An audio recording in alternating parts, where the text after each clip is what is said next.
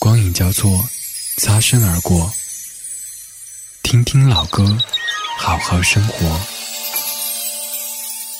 各位好，我是李志。本期节目中和您回顾的是崔健的《一无所有》。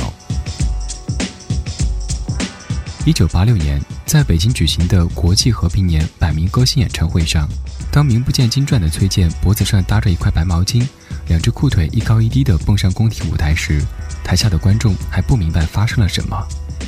音乐起初，崔健唱出那一句“我曾经问个不休，你何时跟我走”，台下突然安静。十分钟以后，歌曲结束，在欢呼和掌声当中，中国第一位摇滚歌星诞生了。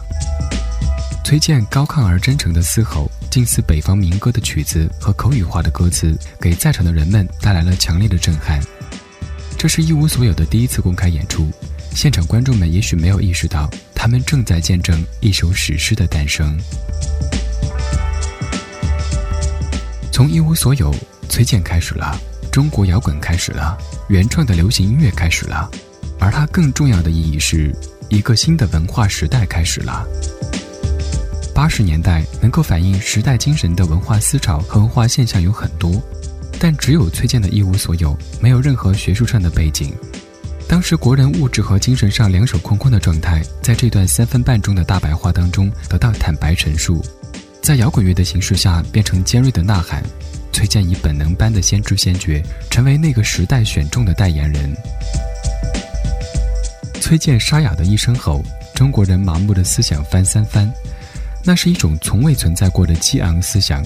可以没有钱，可以没有生活，但绝不能没有追求。崔健当机立断地选择了禁锢后的这个时期，叫吧，吼吧，唱出来就是诗篇。本来就是一无所有的，大不了再一无所有的回去。在崔健的歌曲当中，我们找不出矫揉造作的情爱，也找不出描写资本主义社会中空虚心灵的都会情歌。充溢在崔健作品当中的是一股无所不在的怒气与无力感。就在他真诚而狂暴、近乎嘶吼的歌声当中，得到了充分的体现。或许崔健作为时代代言人的使命已经结束，可这首歌还没唱完。如今在物质上，中国已经有了资产的概念，不再一无所有；但是在精神上，一无所有的迷惑和追问却始终没有消散。无论何时，这首歌都会像幽灵一般拷问着我们的灵魂。我曾经问过不休，你何时跟我走？可你却总是笑我